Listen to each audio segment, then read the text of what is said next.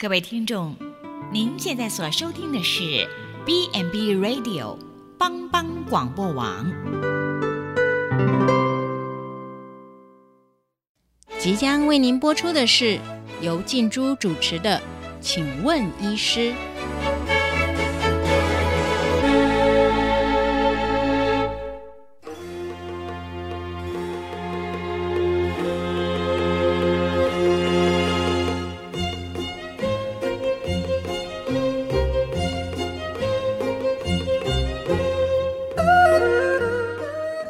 全球的听众，大家好，欢迎收听帮帮广播网，请问医师节目，我是主持人静珠。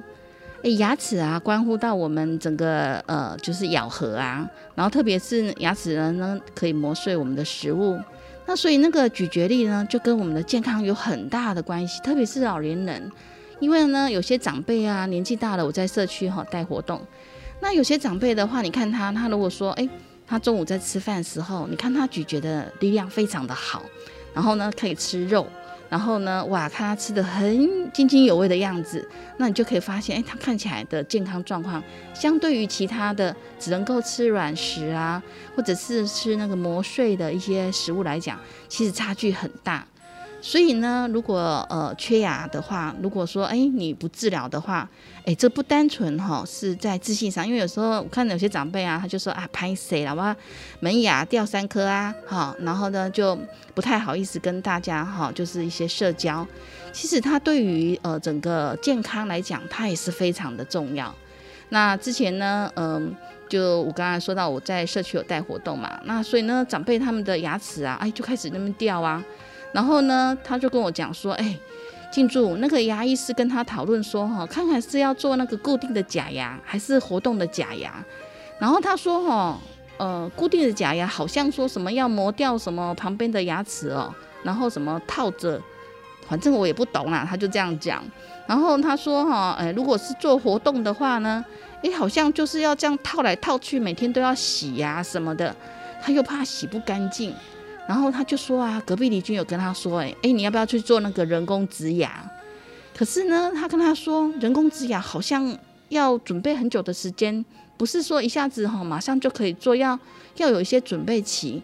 然后而且呢，刚好这个邻居啊本身也有慢性病，他说哦，那个慢性病要稍微有点稳定，因为他 他那个慢性病哦自己也没有什么在吃药啦。然后就说，那最重要的是他说哈，他又听到别人说哈，哦，人工植牙很贵耶。而且呢，呃，可能口袋要呃，就是多准备点钱这样，所以呢，他问我说：“哇，静珠，那我要怎么办呢？我到底是要用哪一种啊？”如果你也跟这位长辈一样，想了解更多有关于人工植牙的议题，请别走开，我们进一段音乐，再跟大家一起来聊聊。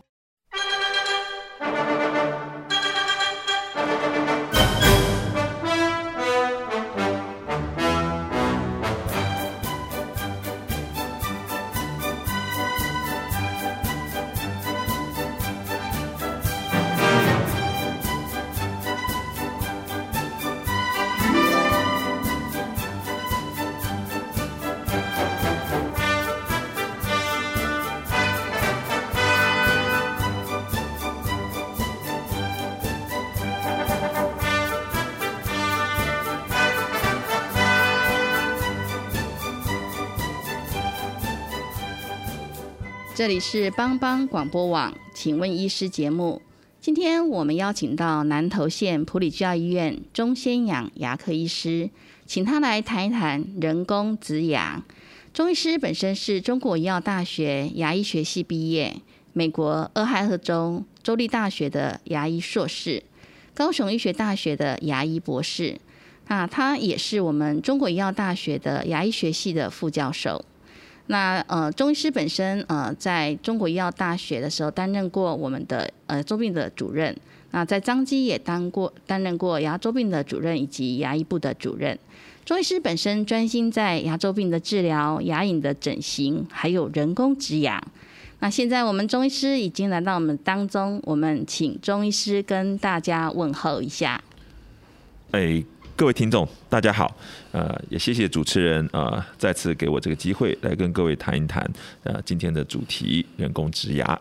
谢谢。对，那钟医师，我想请问一下，说，哎，那刚刚我那个呃社区的长辈啊，他有提到说，呃，像呃就是邻居有做这个人工植牙这件事情，那呃为什么要考虑做这个人工植牙？不是就做一般的那个固定假牙，还是活动假牙就好？为什么要考虑这个？对，其实人工植牙它的历史也很久了，几十年了，并不是一个很新的东西。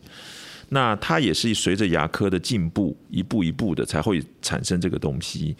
我们以原来讲，你有坏了一颗牙拔掉了，你就做三颗；坏了两颗就做五颗，这样拔拔拔拔到最后没办法了，你就变成要做活动假牙。所以你最先开始你是有固定假牙的选择，接下来就有活动假牙的选择。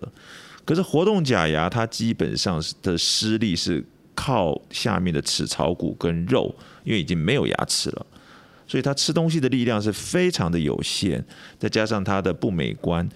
另外一个就是说，活动假牙用久了，它下面的骨头会萎缩，就像我们穿皮鞋，皮鞋用久了，你的鞋垫。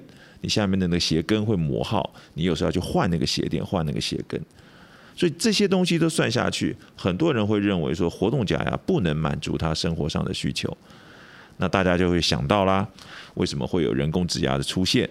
你在身体其他的地方，你会去打骨钉啊，比如说你的龙骨啦，你的脊椎坏掉啦，或者你车祸啦，打在膝关节，我们能不能把这些金属打在齿槽骨里面？然后在上面做假牙，它不就是固定的了吗？那这个就是人工植牙为什么会出现在这个市场上？哦，所以呢，呃，中中医师这样子的呃说明哈，就让我们听众可以更了解。因为有时候我们就想说，啊，对啊，我就是嗯，可能呃掉了几颗嘛，刚好就掉了。好，那他当然刚刚呃。呃，讲到说，那很意思就是说，哎，那你要不要做一做一做一下那个假牙这样子，就一些固定的假牙。那他那时候就也是想到说，对啊，因为假牙好像要把旁边的一些牙齿也要磨掉。然后呢，我本来那个牙齿是好的，哎，然后就可以磨掉，磨小小的，哎，会不会很快就又坏气了？然后呢，呃，随着这个年龄一直坏一直坏，哎呀，你看很多的他的他就开始想起他他家的长辈，好长辈的长辈嘛，哎，整个。整个那个呃，就牙齿掉光光之后，就放了一个那个活动的假牙，然后呢，老是在找假牙，而且呢，到底要怎么洗才会干净哦？所以呢，呃，其实中医师给我们一个比喻啦，哈，其实我们有时候做一些呃髋关节、人工关节等等的啊，那其实它也是会放一些的人工的东西在我们的身体嘛，那所以牙齿也是一样。那呃，我想要请教说，那我们做人工植牙的这个部分。它会要有什么样子步骤啊？对，那人工植牙是比较侵入性的治疗了，呃，跟相对牙科其他治疗来讲，那它的步骤呢，当然要先评估你身体各方面的呃承受力。好，接下来我们会做一些 X 光片的检查，其中非常重要的是一个电脑断层，因为它可以去评估你骨头的呃宽度跟高度，还有跟你周围的神经。还有一些呃很重要的一些器官，它之间的距离，等到你把这些都呃量好了，这个时候你才会去考虑做人工植牙。那这个人工植牙最简单的一步，就是所谓的把这个钢钉打到你的骨头里面去。如果你的骨头非常的够，就直接打，这是很简单。如果你的骨头不够，要经过一些补骨的一些手术。好，那。这些做完了以后呢，再经过一个适当的时机啊，比如说四个月、六个月，你在这个上面再去做一个假牙。所以它的步骤是诊断，然后补骨，然后植入这个钢钉，然后做假牙，一步一步来。哇，所以等于说，它其实这样子，呃，整个一个一个时间一个时间这样子，呃，慢慢的做下来的话，可能也要要不要半年啊？有的时候一年哦，哦，有时候会到一年，而且刚刚呃，钟钟医师你有提到说哈，其实人工植牙也算是一种手术哦。嗯，那这样子的话，我们听到手术就会觉得有风险，那所以想要问说，这个人工植牙也会有这个手术的风险吗？有的，它的风险呢，它其实不叫风险啊，风险我们讲的就是说它会对身体产生什么不可逆、永久的伤害，对啊，什么并发症啊，什么之类的。但是人工植牙倒还好啦，它所谓我们现在这边讲的风险是，只要经过仔细的评估以后，好，你比如说你呃有糖尿病，你有没有控制的很好？比如说你有没有吃抗凝血的药物？好，比如说你有没有因为骨松或者是呃。呃，比如说是那个预防癌症的扩散，你会吃一些呃双磷酸盐啊这些东西，好，或者是说你们抽烟，比如说你有吃槟榔，这些一般我们认为对牙科治疗会有一些负面影响的东西，大概也大同小异啦。好，我们所谓的这些风险，如果能控制好或者厘清以后，它的风险也不见得会比拔一颗牙高到哪里去。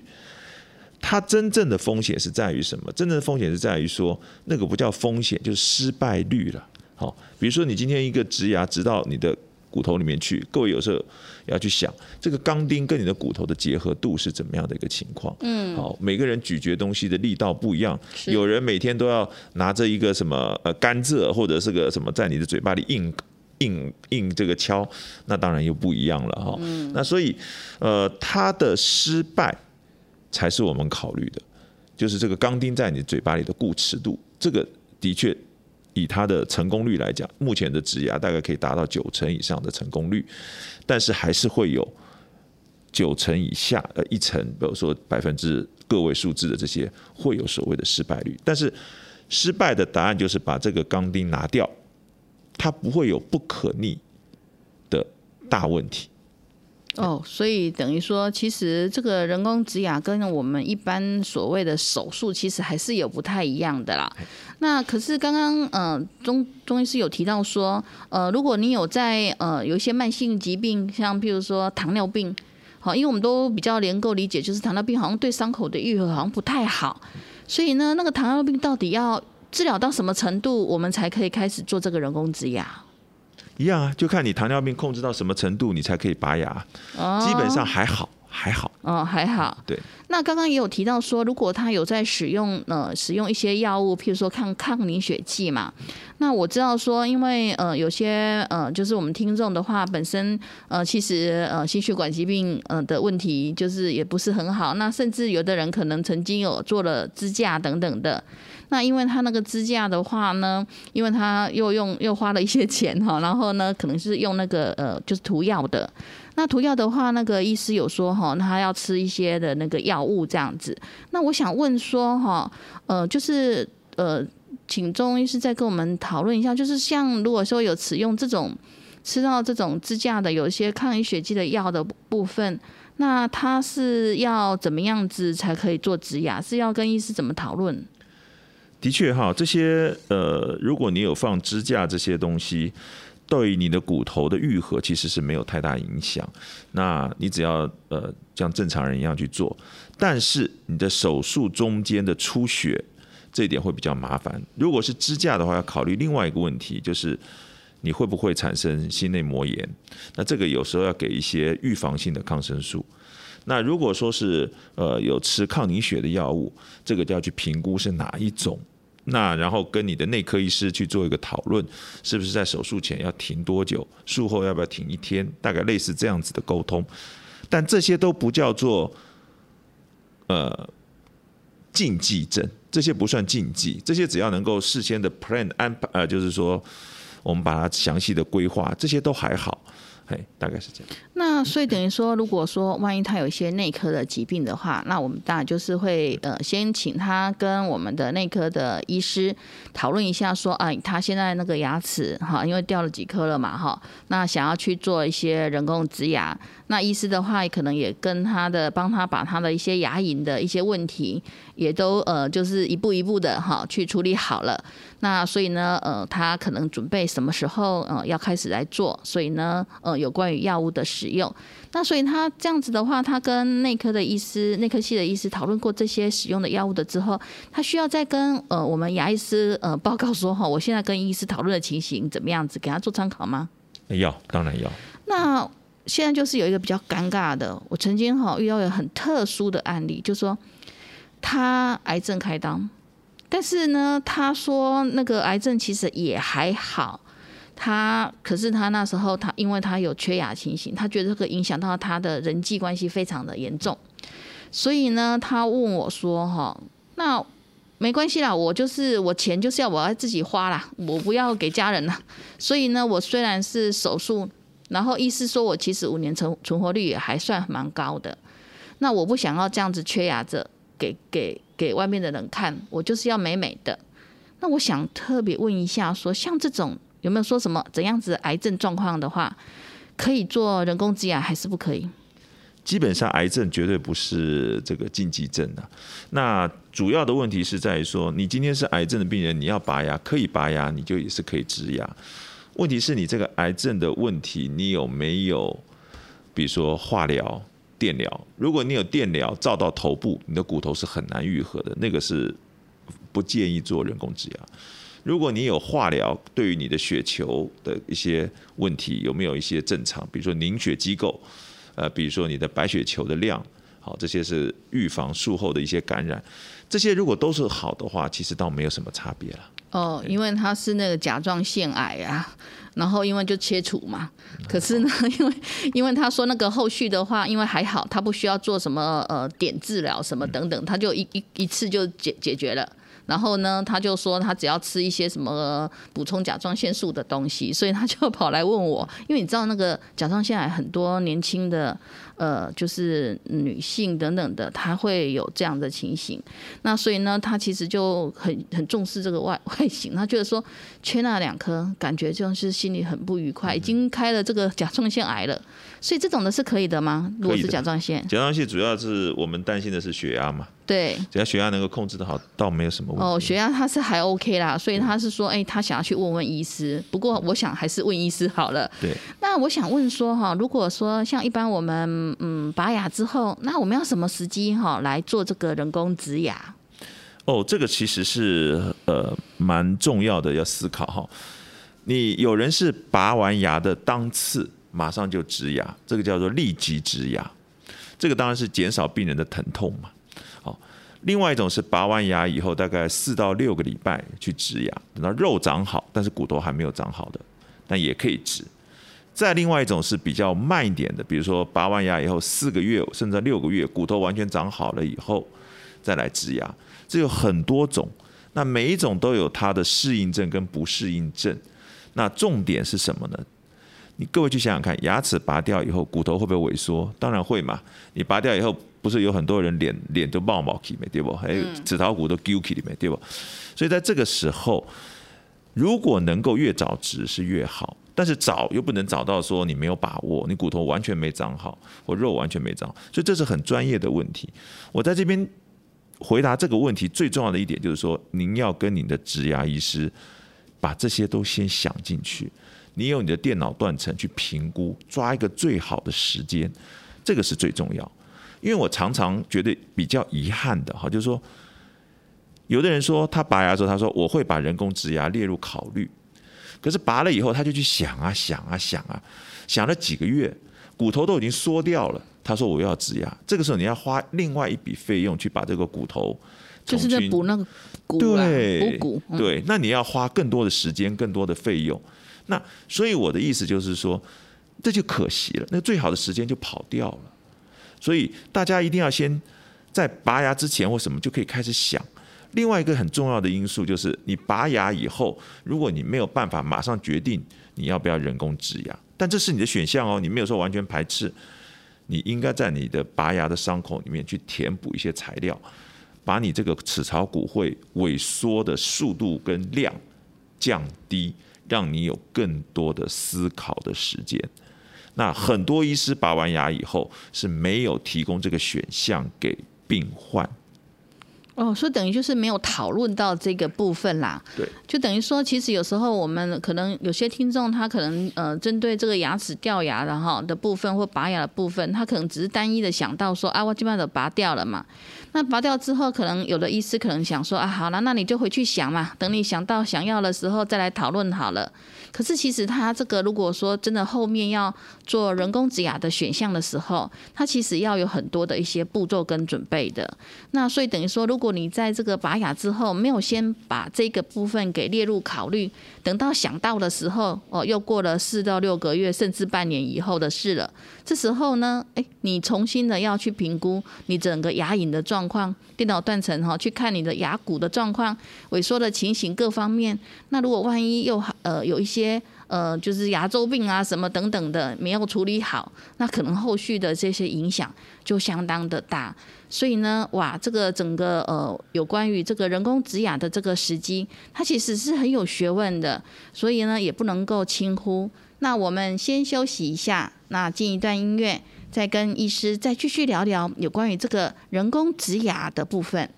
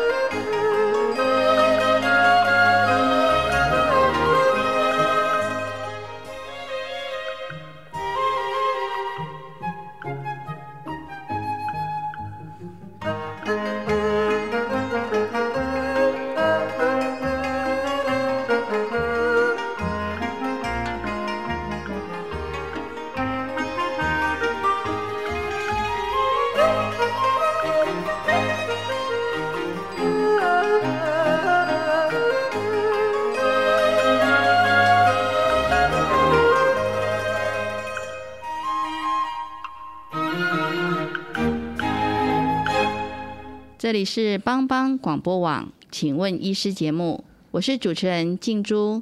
刚刚我们询问到中医师有关于人工植牙的这个部分，那他有提醒到我们一些人工植牙的时机。那当我们呃有一些拔牙或者是缺牙的情况的时候，我们要去准备做这个人工植牙的时候呢，诶，我们可能要呃。很快的要跟医师讨论，因为这个时机一直过下去之后呢，诶，后续呢，我们可能很多事情会重来，譬如说像呃整个骨头萎缩啊，那所以需要再补骨等等的这个部分。那当然，中医师也提醒我们说，如果我们有使用一些慢性病的药物，好，譬如说有些抗凝血剂啊，哈，或者我们糖尿病啊等等的，这个都要跟我们的内科医师好好的去呃聊一下，让他知道说，哦，你有打算要做这个人工植牙，那所以你的的药物。的剂量，或者是说，哎，要植牙的呃当天啊，或者是说，哎，可能什么时候可以呃先停一下药，然后呢注意一下呢它的整个情形等等，这些呢都是需要跟我们的呃医疗的医师哈好好的去呃讨论，然后做决定。那接下来呢，我想要请问一下中医师说哈，其实我知道人工植牙其实它有很多的品牌，也有很多不同国家制造的。那他们这些人工植牙的东西都一样吗？有什么不一样？是，基本上哈，我们人工植牙的品牌，我会建议大家真的要稍微的留心一点。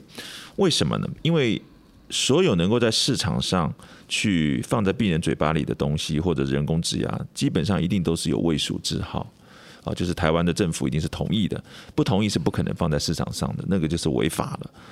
但是除此之外，还要考虑一个品牌的大小。为什么？因为你买一个冰箱，你用坏了你就扔掉，你再买第二个冰箱。可是这个植牙如果放在你嘴巴里一段时间，它出现问题，你要不要换零件？你这个零件，如果你这个品牌是小品牌，它在台湾啊，比如说它贩卖了五年，第六年它撤离台湾市场，你去哪里找零件？这个东西跟买车不一样，这放在嘴巴里的东西，如果十年、二十年，这个品牌不见了，从市场上消失了。所以这个大家一定要去思考。所以很多牙周病，呃，不是人工植牙的费用为什么会有高高低低，会有什么？其实不要太贪小便宜，这个真的很良心的跟各位建议。嗯，好，那台湾目前也不是台湾，全世界有几个领导品牌啊，有瑞典的、瑞士的、美国的、韩国的。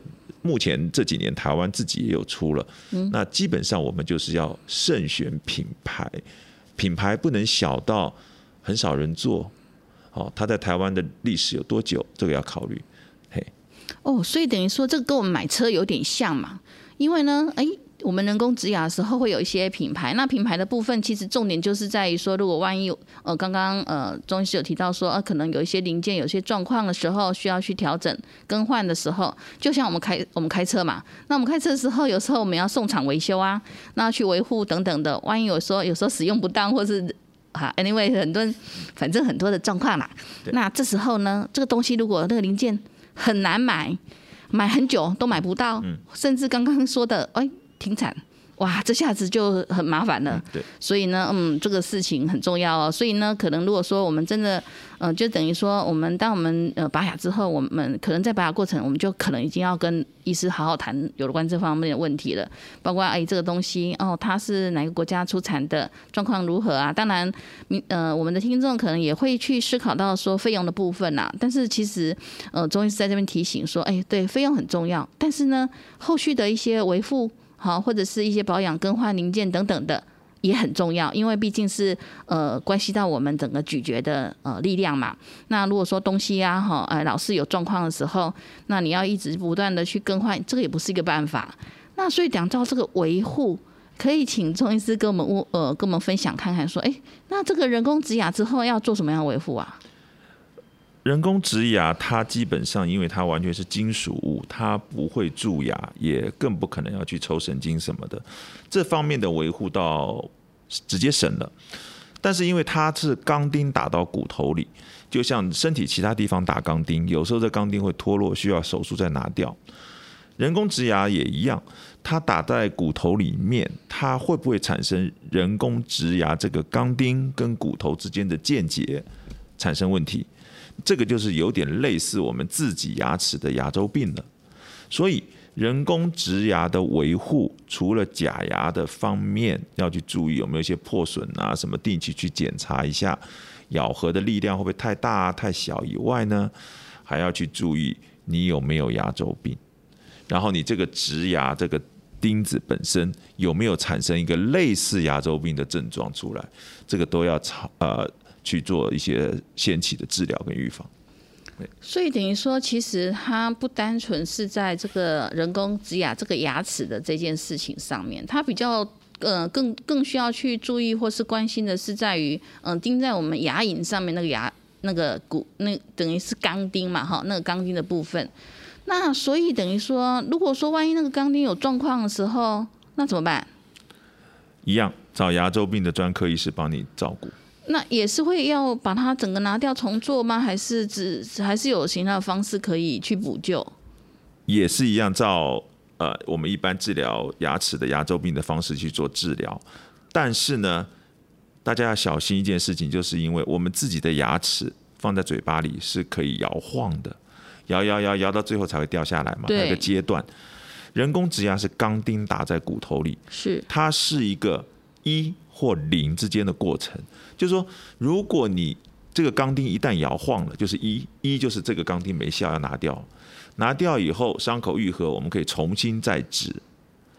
那如果它是零，它就完全不会摇晃，它不会摇晃，可是它的骨头会一点一点的在流失。在这个情况之下，有的时候这个钢钉就算流失一些骨头，它还是可以用。那我们自己的牙齿不一样，我们自己的牙齿如果已经摇晃了，它有的时候会要拔掉。但是人工植牙，它只要不晃，你看它的程度哦，也不是每一个都可以留下来。但是有的时候你会没有知觉，因为它不摇嘛，不摇你没有知觉，你以为它没事嘛？但是经过长期的追踪检查，它可能骨头已经在破坏了，你要赶快介入去治疗，不然的话到最后你只要摇晃了，你一定是拿掉。但是你自己的牙齿如果是摇晃，你或许还可以找牙周病的医生去治疗。那这两个是有一点不同，在这个地方。嗯，所以等于整个那个植牙的这个治疗的时间，还有后续的一些维护都是很重要的。那我想呃，请那个中中医师帮我们呃再说一下有关于人工植牙的治疗。那大概刚刚有想说也可以呃，就是立即就植了。也可以四到六个月，也可以四周到六六周等等的。那这个的选择到底是会看些什么？这个主要是先呃要看你当时的条件。如果你牙齿呃是拔掉，但是你的骨头各方面都很好，这个主要是见到什么？这主要是在于这个各位知道，有的人是车祸，或者是牙齿裂掉断掉，这种拔掉的时候，只要齿槽骨还不错，那其实你可以马上治。嗯，但是如果你是因为牙周病破坏了，你骨头本来条件就不好，你才会拔牙嘛。那拔掉以后，你不可能马上植，因为的骨头不够嘛。嗯，你需要去养这个骨头，养骨头就要几个月啊。嗯，几个月以后你才能再植啊，植下去钢钉跟骨头之间的愈合又要几个月啊，所以加起来有时候半年、七八个月都很有可能，然后你上面才能做假牙，做假牙你才是完成这个人工植牙整个的步骤。所以它时间的变异度是很大的。那如果说人工植牙之后，那我还需要再去注意这个牙齿吗？反正就已经好了啊。那我需要说呃多久要再去呃就是给牙医师看一次，说我这个人工假？因为刚刚你有提到说呃可能他那个就是钢钉啊，好，然后那个基座哈，我呃有在流失，我也不知道啊。然后呢，可能有一点点摇晃，或者是没有摇晃，可是基座有在。呃，流失。那我大概这个整个人工植牙，如果说呃，就是治疗，到底是需要多少的一些时间啊？呃，基本上时间就是只要是人工植牙，快的话三个月，久的话一年，大概是抓这样。那治疗完了以后。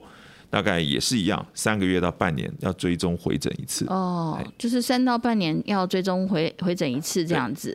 那另外就是因为我们刚刚一直在谈的，就是有关于人工智养一些品牌啦，后续的一些呃，就是维护等等的。那呃。中医有提到说这个大品牌的问题，当然关乎到说这东西会不会就呃停产啊，或者是说其实呃很久才会东西来等等的。那我想问的就是说，因为我知道人工植牙不便宜，因为那个大姐是一直在考虑这个问题啦，就是说很贵。那我那时候我其实有跟她提了一下，我说哎，啊你那个髋关节啊哈，啊你那个时候就是到时候用那个陶瓷用最好的。哎，奇怪了，你这个牙齿的时候，你反而哈 很焦虑哎。然后他就说啊，因为哈那个呃，那时候做髋关节时候是享受，年纪还是还很轻嘛，我是走路啊，我又喜欢爬山啦。虽然我现在是不能够去玉山的啦，但是我至少呃也可以跟跟我那个老伴啊，哈到处走一走啊。所以当然是要用最好的。那牙齿，牙齿我就想说，我就靠我。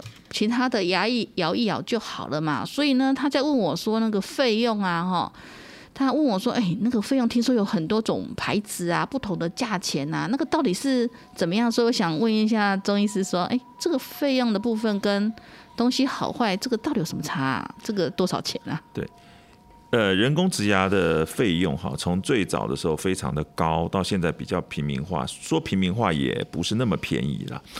呃，我们当然不是推销人工植牙，我还是觉得自己的牙齿是最好，能够早期诊断、早期治疗、早期保留，这是第一选项。如果真的不行的话，牙齿拔掉了要做人工植牙，它的费用非常的 range，就是差别很大。台北有人或者是一些教授级的，可以值到十五万一颗。哦，十五万哦。对，那中部的话，据我所知，十二万是很正常的，在医学中心。差不多，我都听说大概都是十几万呢。十到十十几万，对，大概是这样子的一个情况。那么，呃。也有一些比较区医院比较，就是说不是医学中心级的话，他们大概都抓在七八万，这也是一个目前的一个正常的一个价格。为什么有这么差差？哎，七八万跟十五万差快一倍哎。他们是品牌都是差不多的，因为医院很难很不太敢用太夸张的品牌，但是因为操刀的人觉得自己值这个价格嘛。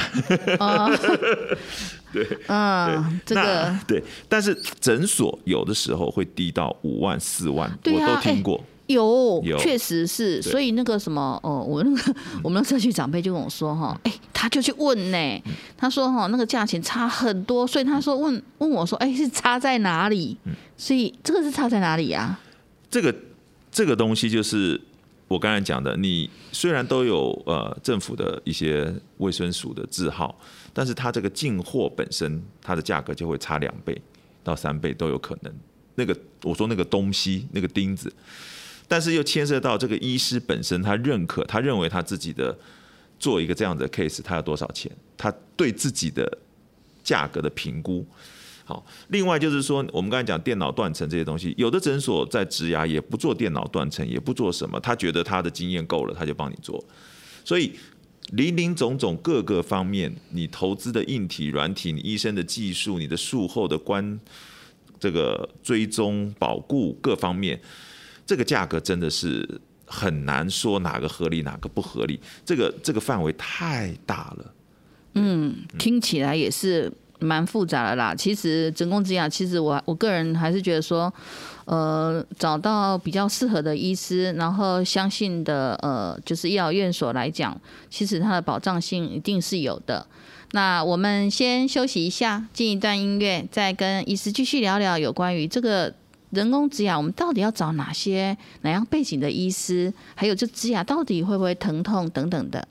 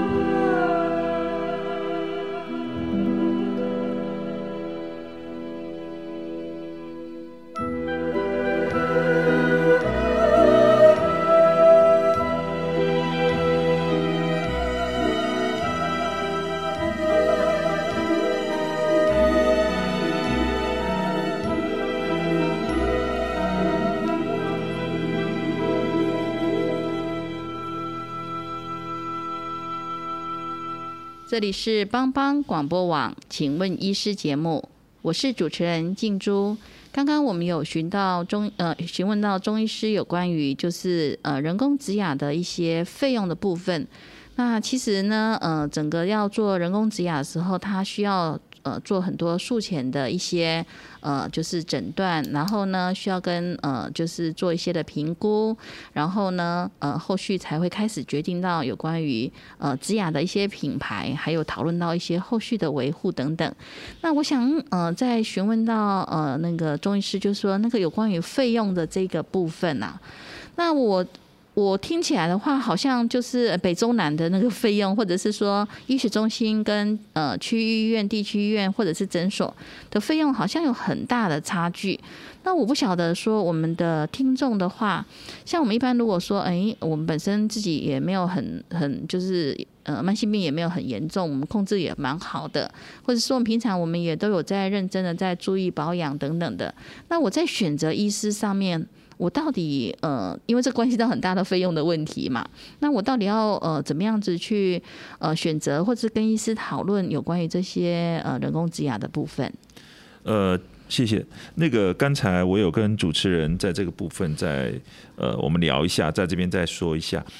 基本上，我个人觉得哈，先生的缘分跟你哈，你或你信不信相有利，相不相信他，这个其实是很重要的。那你信任他，你给他挣更多的钱或少一点，你都信任。那我不可能在这边去说哪家诊所好，哪家医院不好，这个我都不会说。但是我觉得哈。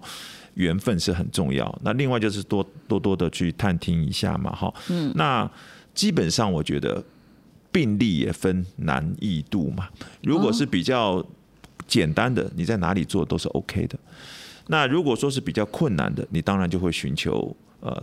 多打听，或者是更高等级的医疗院所嘛，这是人之常情嘛。那当然有的越困难的地方，你的费用就会再往上涨加上去，这也是自然呐。好，所以费用这个东西哈，值不值哈？就像一个，就像一个很老的这个古董车，你觉得它不值，把它丢在旁边，跟有人很喜欢这个古董车，要花几千万去买它，这有的时候是一种缘分呐，很很难在这边去说了哈。那。我倒是在这个地方要稍微讲一下我比较面临到的一个呃想法，跟大家沟通哈。很多人说人工植牙很贵，好，当然我们今天是在普里基督教医院嘛，哈，我们会考虑这个地缘的问题。像我个人的话，在医学中心我可以值到十几万，可是我在普里，我们目前医院也是在七万块而已啦，哈，这个算是你们去问应该是，那就已经是那个诊所价了，呃。我不敢讲诊所，诊所有的杀的更低啦。但是医疗院所里面七万块，你绝对可以讲出去，不会不会让人家觉得你是被被坑到。哦，不行啊，当然，因为教会医院呢。对，但是现在问题是什么？就是我们到底要做人工植牙还是做其他的？我跟各位做一个分析哈。我们今天如果是好的牙齿，拔掉一颗做三颗，我们现在最普通的价格，三颗的瓷牙或者是牙齿颜色的一颗也是要七到九千块一颗。嗯，你三颗就是两万多嘛，两万七嘛，对不对？那如果是这样子的话，你植牙一颗假设是七万，跟两万七比起来，这价格一听就将近是一倍多了嘛，对不对？快要快要两倍了。那刚才我们在最开头有聊过，如果一个牙齿好的珐琅质磨掉磨到牙本质，然后你就把它做个套子，如果这个套子做得好，当然可以用一辈子。但是我们很多人都听过，牙齿磨掉以后。里面又痛了，又再蛀了，然后拆掉那个套子以后，鬼吹起来这种呼气，够够盖小半盖小半，然后做更多，这个就是很可惜，就是很可惜。你把一个好的牙齿磨掉了，你不知道它的未来是怎么样。当然，你说那你人工植牙可以保用一辈子吗？也没有人这样讲。但至少你不破坏左右邻居嘛。你人工植牙坏了，你拿掉，你再重植嘛，对不对？当然你会说，那我花那么多钱干嘛？没有一个医疗可以跟你讲说，你现在做可以一直到你去去去了以后，你你都能够永远没有问题。没有人敢讲这个话。嗯。那基本上它是以不破坏左右邻居，好让你有一个以后可以回转的余地。这一点其实我觉得大家可以把这个去思考看看的。嗯，对，确实是这样子啦。就是说，呃，我那个长辈他也是说，对啊，他好好的一个牙齿啊，因为中间那个断掉两根嘛，然后所以呢旁边的他也要再去磨掉，为了要做那个呃等于固定的假牙。那他说那个好的，那磨磨了变小小乖乖了，很小颗。那这样子以后，如果万一呃又又住到了，或是怎样哈，那是不是掉的就很快？所以呢，呃，邻居的那个其他的长辈才会跟他说，哎，其实呃，如果说呃自己手边有一些钱，然后还 OK，可以呃就是弹性运的话，那也可以去考虑一下人工植牙。所以呢，他才会一直问我说，哎，这个人工植牙到底有什么样子？呃要注意的事情。那我想呃接下来询问到医师，就是有关于说做这个人工植牙的话，它会不会很痛啊？就是整个治疗的过程，因为呃也要看一下他的那个呃骨本的状况嘛，等等的。然后当然刚刚有提到说呃可能也会做一些的那个检查等等的。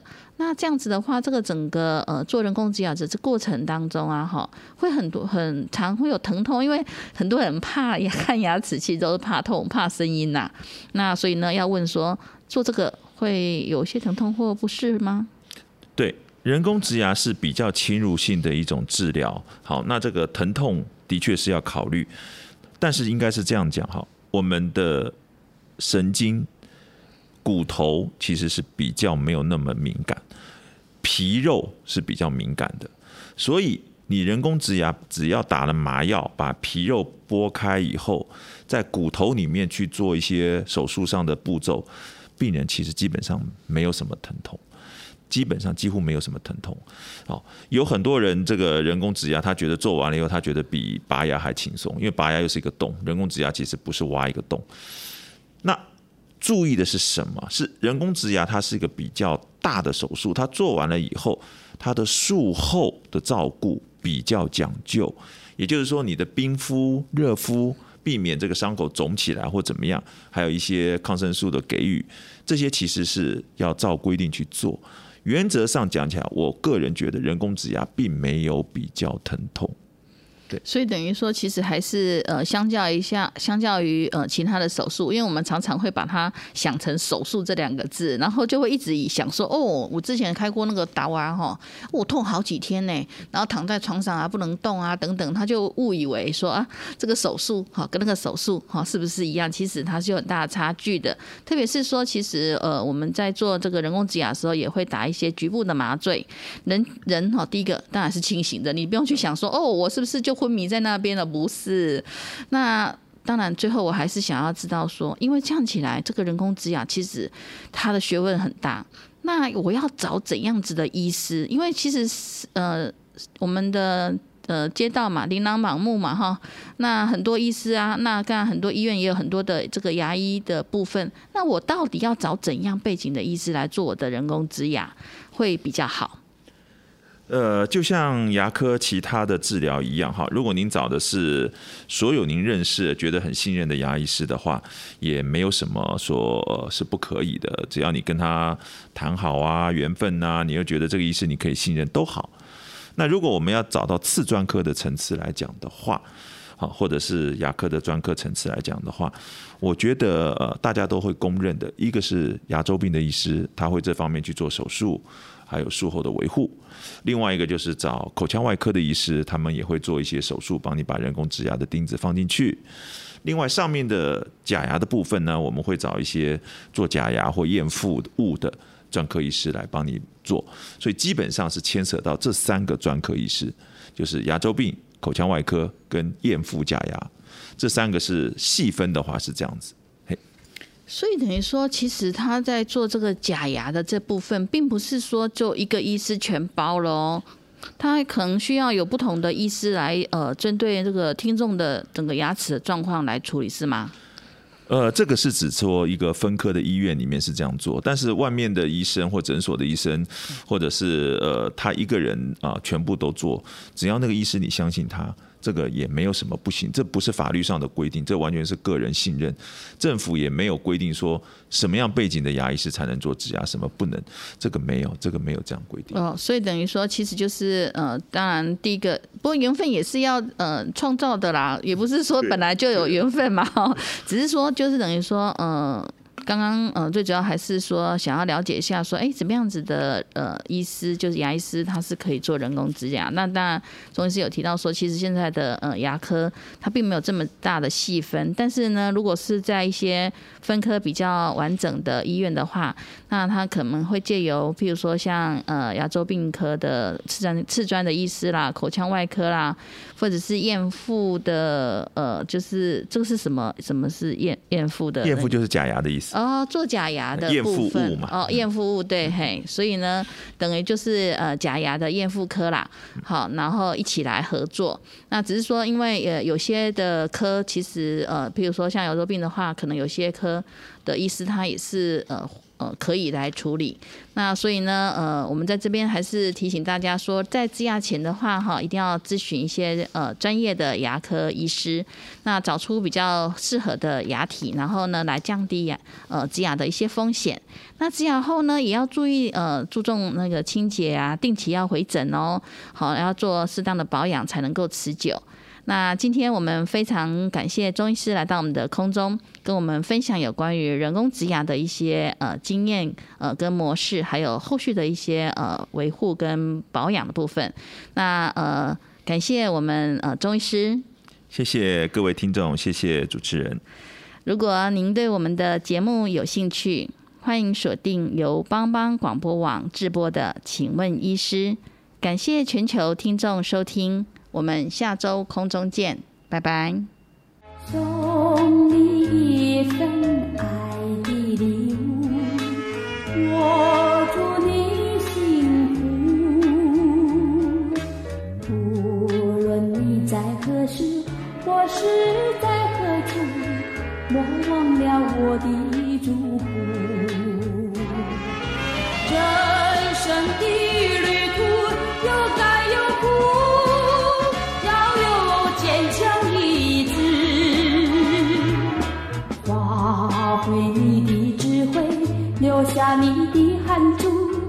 创造你